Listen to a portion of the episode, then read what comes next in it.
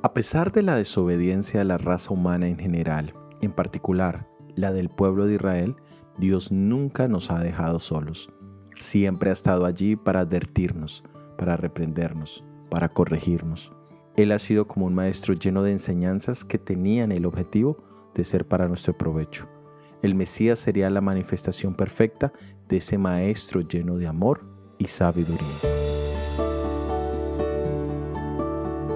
En el Evangelio de San Juan capítulo 3 versículo 2 nos dice, Este vino a Jesús de noche y le dijo, Rabí, sabemos que has venido de Dios como maestro, porque nadie puede hacer estas señales como tú haces, si no está Dios con él.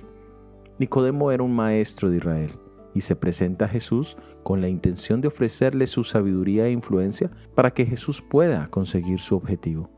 Pero allí precisamente es donde Jesús da una de las enseñanzas más beneficiosas para la raza humana y es que necesitamos nacer de nuevo del agua y del espíritu.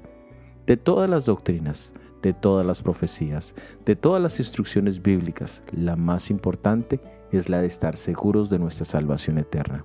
Y para ello necesitamos venir a la cruz del Calvario y morir para nacer de nuevo. Si hoy nacemos de nuevo, podremos tener la seguridad de ver el reino de los cielos. Soy Óscar Oviedo y este es el devocional Jesús en 365 días.